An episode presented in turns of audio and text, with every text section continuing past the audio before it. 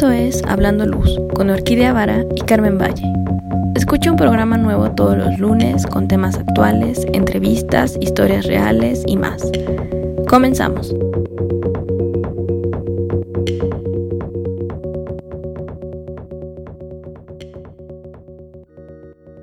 Carmen, buenos días, ¿cómo estás? Hola Orquídea, muy muy buenos días empezando el año y muy contenta de estar aquí de regreso con todos nuestros escuchas. Sí tuvimos un break, pero ahora ya estamos aquí con todo para, para iniciar este año, que la verdad vienen cosas muy positivas y también otras que nos van como otra vez ralentando el tiempo con esto del COVID. Ay, bueno, ya ni me digas, esto del COVID ha sido... ¿Qué, qué cosas? Eh, de repente que sí, que no, que ya puede salir, que siempre no, que ahora hay una nueva variante. Bueno, ya no sabemos, no, sabemos ni qué hacer. Pero como tú dices, este año pinta bien, ¿no? O sea, como un año donde ya todo el mundo está harto y quiere que salga el sol y que todo sea positivo. Sí, pinta bastante positivo. Al parecer esta variante Omicron no es tan, pues, tan grave, esperemos. Pero sí. También ya tenemos vacunas. Exacto, tenemos vacunas y este, pero hay que seguirnos cuidando. Yo la verdad todavía veo mucha gente como que no, no pasa nada. Este, pero bueno. Bueno, ¿qué te digo? Dos años de la pandemia y todavía no aprenden a ponerse el cubreboca muchos. Sí, inclusive no hay, no hay, es, pues sí, esa curiosidad, ¿no? De, de, oye, ponte bien el cubrebocas. Pero más que eso, también fíjate que me, me, me sucede que cada vez está más cerca el, el bicho. Eh, en, mi, en mi familia, eh, también hay un primo ya, ya dio positivo, pero lo más curioso es que no tiene síntomas graves y, cuando sucede eso y no nos damos cuenta es que para algunos sí puede ser como muy negativo el bicho, para otros puede ser como no tanto, pero pues si no estamos este, pendientes de eso, obviamente pues sí, es una contagiadera así terrible. Sí, totalmente. Pero bueno, creo que ahorita la gente ya está teniendo un poquito más de conciencia, haciéndose pruebas por su cuenta, eh, diciendo, ok, estamos en semáforo verde, pero no voy a salir de mi casa porque no me quiero enfermar. Y también está el otro extremo, ¿no? O sea, de gente que sigue, te digo, saliendo, comiendo en el transporte público, que eso sí nunca lo puedo entender. Sí. sí. Pero vamos a empezar con el, con nuestra charla de hoy. Sí, hoy está, bueno, cada vez, no sé si nuestros escuchas se han dado cuenta, pero creo que muchas veces hemos abierto las temporadas con un poco de percepción porque es como que a lo que, alrededor de lo cual gira muchas veces nuestro, nuestro conocimiento del mundo y por lo tanto, cómo trabajamos. Entonces, hoy no va a ser excepción. Por iniciar el año vamos a hablar un poquito más de percepción, pero ahora vamos a hablar de percepción de texturas. Tú, tú, sabes algo de esto, obviamente sabes algo de esto, pero dime qué es lo que, que, lo que te interesa o lo que dices de, ah, sí. Y bueno, percepción visual, porque si no, nada tendría que ver la luz. Nosotros como, como diseñadores de iluminación siempre estamos viendo el tema de las texturas y de los colores. Una, o sea, es algo que con lo que siempre estamos preguntándonos cómo es que la luz funciona, ¿no? Con, con ciertas texturas. Creo que el observar y el percibir es como nuestra herramienta principal porque a partir de ahí nosotros podemos generar experiencia, eh, interpretar y poderlo transmitir. Mm, he visto que muchos artistas que se dedican, sobre todo artistas visuales y artistas plásticos, tienen esa sensibilidad muy trabajada y, en y tiene que ver mucho con cómo ellos se, se dirigen y estudian todos los, todas las texturas, todos los este, colores con, con los que ellos pueden trabajar.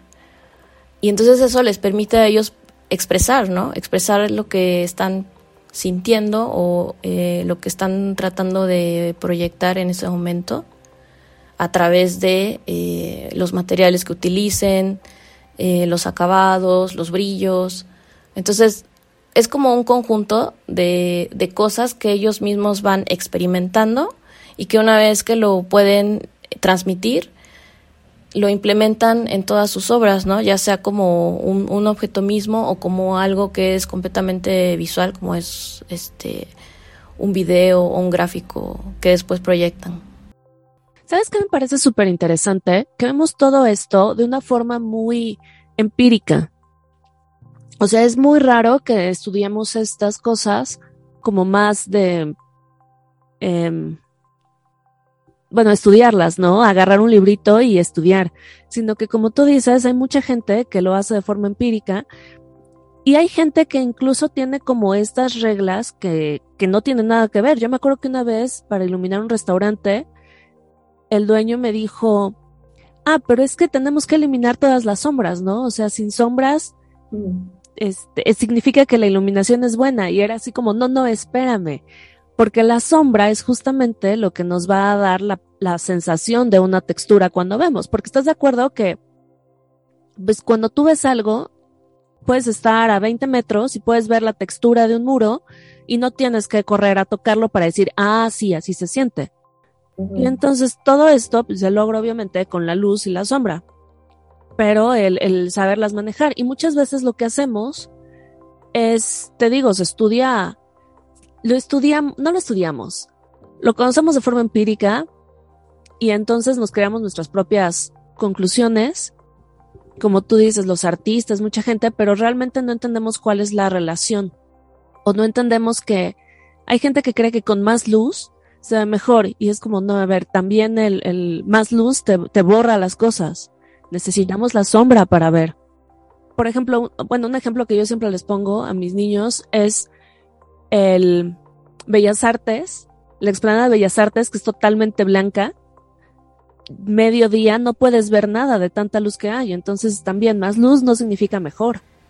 Sí, casi, como tú dices, en, en términos de, de, luz hay que aprender porque, por ejemplo, a mí me sucedió con, con un cliente reciente que estamos diseñando una iluminación para su joyería y él decía es que es que esto tiene que quedar así como como lámpara de sol, ¿no? Y ya le explicaba, ¿no? Sí, o sea, sí porque son objetos diminutos, pequeños, pero también necesitas tener un contraste entre las piezas que iluminas y el resto del espacio, porque si no entonces eh, se vuelve como todo muy plano y entonces dejas de percibir obviamente las texturas y todo se vuelve muy plano, no alcanzas a entender la forma del objeto, se pierde completamente incluso a veces hasta el color, ¿no? De tan blanca que es la luz o de tanta, de tanta luz que hay, eh, en todo lo que intentabas como reproducir, ¿no? En, en, términos de textura, pues se pierde por lo mismo, ¿no? Porque entonces ya no, ya no generas hasta cierto punto sombras, que al final la sombra no es que sea mala, al contrario, es, es una herramienta que también sirve. Es, es como eh, tratar de mantener el equilibrio entre luz y sombra. Claro, porque, bueno, hay que recordar que nosotros no vemos como una línea, no es como un dibujo animado y vemos las líneas, sino que nosotros vemos las, las variaciones entre luz y sombra y eso es lo que va a hacer que bueno, llega a nuestros ojos en la parte de atrás, entonces digamos que enciende o apaga eh, nuestras, nuestros receptores. Y estos convierten esas señales en electricidad, van al cerebro y el cerebro las interpreta. Pero no es que nosotros al ver una línea negra o al ver eh, la delimitación de un, una esquina, una delimitación de un mueble o de una pieza de joyería, veamos realmente esa delimitación, sino que nosotros vemos las variaciones entre luz y sombra que llegan a esas piezas. Entonces, si no existe una variación, se pueden borrar cosas. Es como también cuando te tomas una selfie o, estás buscando la foto perfecta, de repente dices, ay, es que esta luz no, porque me causa esto y si yo uso luz cenital, pues me ven unas ojeras enormes o, o si estás buscando como la luz adecuada, porque realmente lo que estás fotografiando, lo que capta la cámara y que luego van a captar tus ojos, son estas variaciones en tonos y variaciones en luz y sombra que luego vas a interpretar. Y, esto, y esto está muy interesante porque el sentido del tacto, al parecer, es de los primeros que se desarrolla y el sentido de la vista va muy de la mano con el desarrollo del sentido del tacto. O sea, a pesar de que el de la vista nos ha servido mucho más para la evolución, porque podemos decir, ay, mira, hay un tigre de dientes de sable, corre, en vez de lo tocas y dices, ay, ya me comió. Eh, digamos que sin uno no puede existir el otro. O sea, si tú no tuvieras, si no tuviéramos en nuestro cerebro bien desarrollado el sentido del tacto, o si tú no hubieras agarrado algo antes y tienes esa memoria en tu cabeza, la vista no lo puede descifrar. O sea, nada más verías esta cosa de luz y sombra, pero nunca podrías descifrar que es una pared rugosa a 20 metros. Si nunca has tocado ese tipo de pared rugosa. O algo similar. Sí, yo creo que, eh, como dices, ese campo de estudio que pues se puede llamar percepción visual sí tiene que ver con el tacto y mm, la, la, mayoría de los artistas lo que intenta es crear una pues una ilusión no en, en las superficies mediante pues la forma no que es este delinear como tú decías bordes líneas eh, cambiar el color, ¿no? La misma tonalidad. Y esa ilusión pues puede, puede lograrse a través ya como, como mencionabas, de un grosor, de una línea, de un contorno, eh, que delimiten el, el, objeto, ¿no? Y eso va a permitir comunicar una, una emoción, este, que pues para cada persona también obviamente va a ser distinto, porque mm, eh, también depende mucho de nuestra experiencia y de todo lo que hemos vivido para interpretar ese, pues esa, ese, esa textura, ¿no? Ese, ese momento en el que tú estás interactuando con, con lo que estás viendo, con lo que estás tocando, ¿no? Que te permite a ti interpretar una, una, un modo de ver este, pues ese mismo objeto, ¿no? Y lo que te atrae en ese momento, ¿no? Que es casi no sé si un proceso instintivo con lo que te relacionas o si es un proceso consciente. Bueno, es que la percepción no es como, digamos que no lo podemos hacer tan consciente porque, pues te imaginas estar procesando conscientemente todas las imágenes, decir, bueno, si esta es una sombra y esta es una luz, por eso nos cuesta tanto trabajo como aprender a dibujar. Porque lo vemos, pero no, no podemos analizar sombra, luz, tono, medio tono, lo voy a difuminar, sino simplemente nuestro cerebro hace todo ese trabajo en, en menos de un segundo. Sí. Entonces, em, o sea, sí es un proceso que se lleva en el, en el cerebro, pero necesitamos también información previa para poder mm, descifrar lo que estamos recibiendo por los ojos. Por eso te digo que, por ejemplo, si tú tienes un peluche y lo tocas y luego ves otro peluche similar, aunque sea de otros colores, pero ves cómo le da la, el sol similar y la textura. Y, o bueno, te imaginas como cierta textura y eso es lo que tus ojos creen. Por ejemplo, cuando ves a los reptiles y de repente los tocas, mucha gente dice, ay, yo creí que iba a ser baboso o yo creí que iba a ser más lisito. No sé si te ha tocado acariciar iguanas en algún iguanario. Creo que es como una lagartija, ¿no? Sí, una lagartijota. Sí, las lagartijas sí. Pues es como una lagartijota, un reptil enorme, que de hecho en guerreros, en se las llegan a comer y está muy mal porque están en peligro de extinción. Pero bueno, a mí me gustan, la iguana verde es una de las más populares, me gusta más que la negra. Entonces he ido a iguanarios y es muy chistoso ver la reacción de la gente cuando se acercan y los cuidadores le dicen, sí, sí, puedes acariciarla. Y la acarician y dicen, ay, es que yo creí que iba, se iba a sentir diferente. Como que creen que va a ser como más lisita o que va a ser por, por justamente lo que ven, que lo relacionan a alguna imagen que ya tienen ellos de otra cosa, o sea, porque nunca han tocado una iguana o nunca han tocado una serpiente, pero lo relacionan a otra cosa y ya cuando lo tocan se dan cuenta que no es así, sino que digamos que se ve tan liso por los colores que tiene, que piensan que se va a sentir de otra forma. Entonces ahí también es algo donde nuestra vista pues nos juega un poco. Y también es, si no tengo la información previa, pues no voy a saber cómo se siente, entonces no voy a saber, pues... Interpretarlo. Claro, entonces lo voy a interpretar con lo más cercano que yo tenga.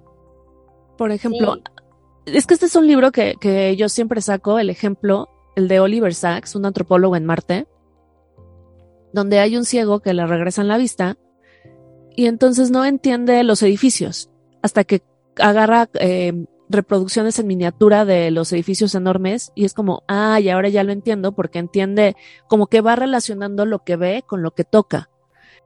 Y esto es algo que nosotros aprendemos a hacer desde chiquitos, por eso es que aprendemos a ver, o sea, no es que nosotros sepamos ver ya de por sí, podemos percibir a través de los ojos, pero la textura tenemos que aprenderla.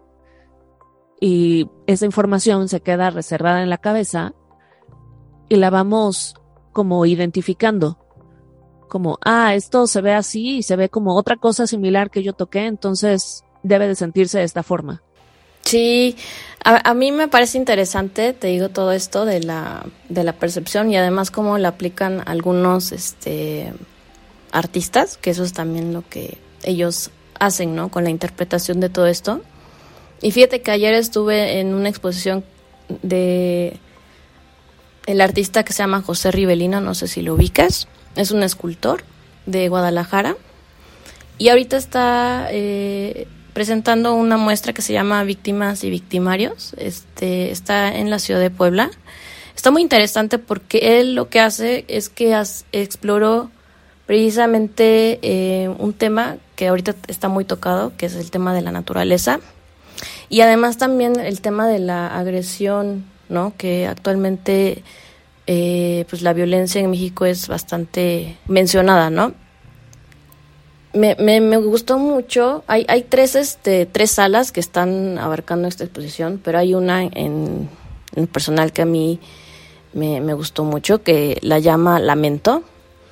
Y esta exposición está formada por unas vasijas de barro que hicieron, de barro negro.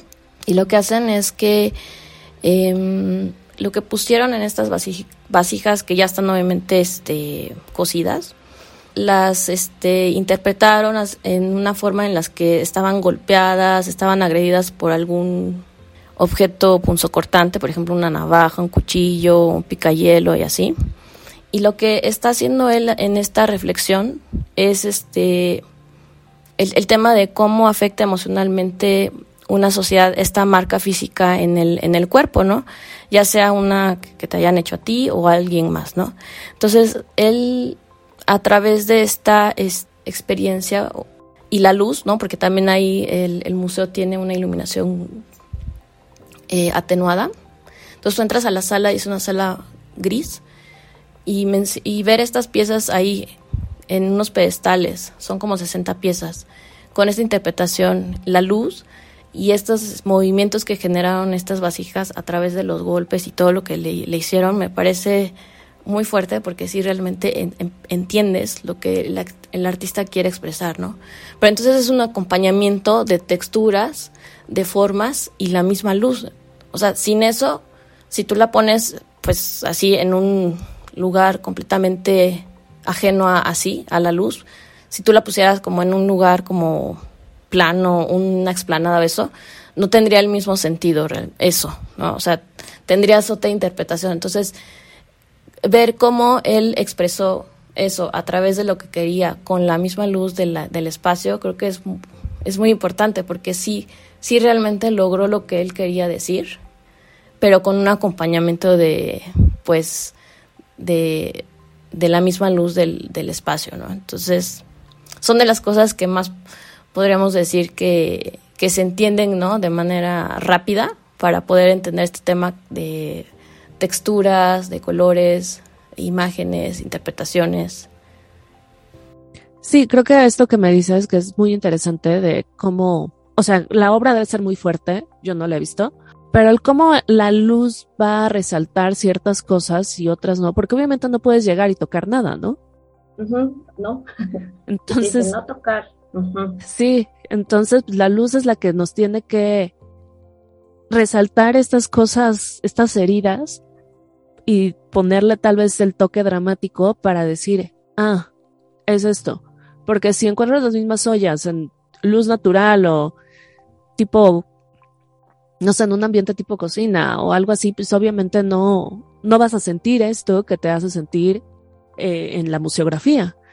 Y esa es una de las cosas muy interesantes que se, que se logran, sobre todo en lugares donde no puedes tocar, pero tienes que, pero la textura es algo muy importante, como los museos. Por ejemplo, los museos de exposiciones de ropa, donde obviamente no puedes tocar la ropa. También. Como ay, pues todas las, todo lo del Met, ¿no? O en Pascal Chotard en Chile y hace mucha, mucha iluminación de museos y tiene una iluminación de, bueno, en su página van a poder ver un proyecto donde justamente había una exposición de vestidos y cómo los ilumina para que incluso por medio de la fotografía puedas ver la textura de la tela y ni siquiera tengas que ir ahí a tocarla. Entonces, creo que eso es algo muy, muy interesante. En cambio aquí, pues vas a la parisina y tienes que tocar todo.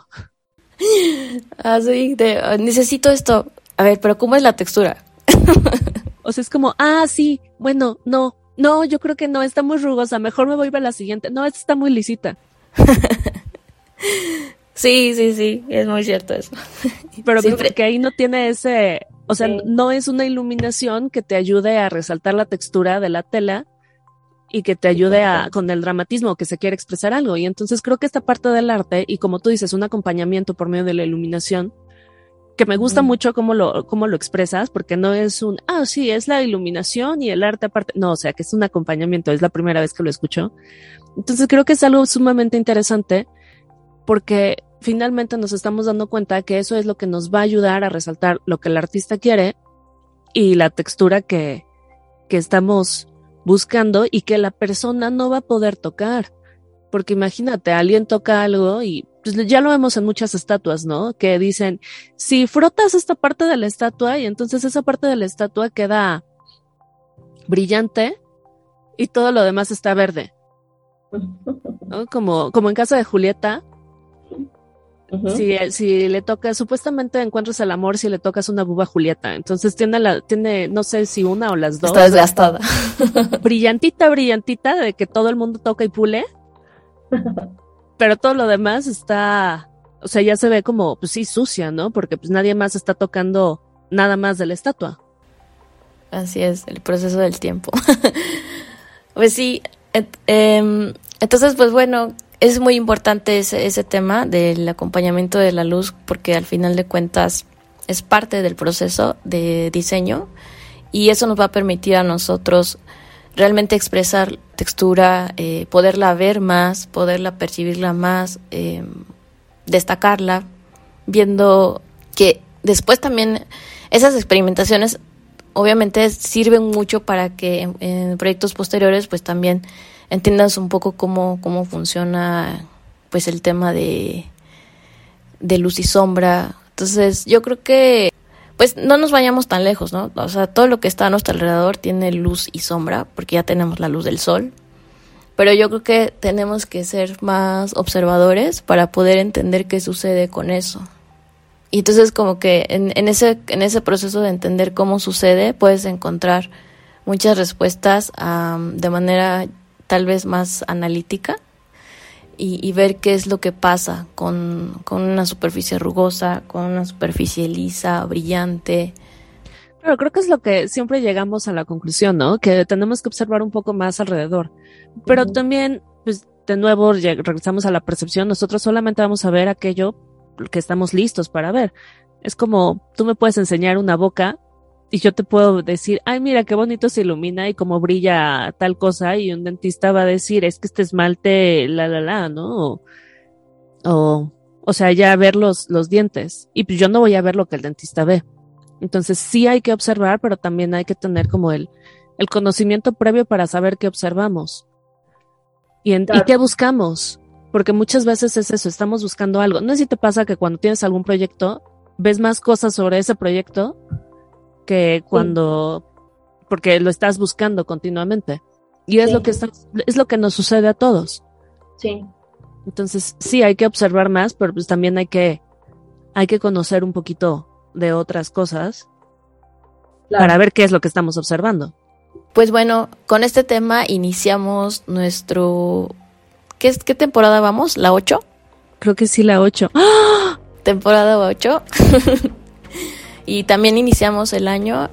Entonces, este, pues estamos muy, muy agradecidas. Seguimos aquí con el programa, muchos temas, hay pláticas pendientes que el año pasado no se dieron, pero esperemos que este año sí. Y pues que podamos salir ya un poco más porque es, es necesario. Ahí por ahí estaba leyendo que los museos de la Ciudad de México iban a estar cerrados.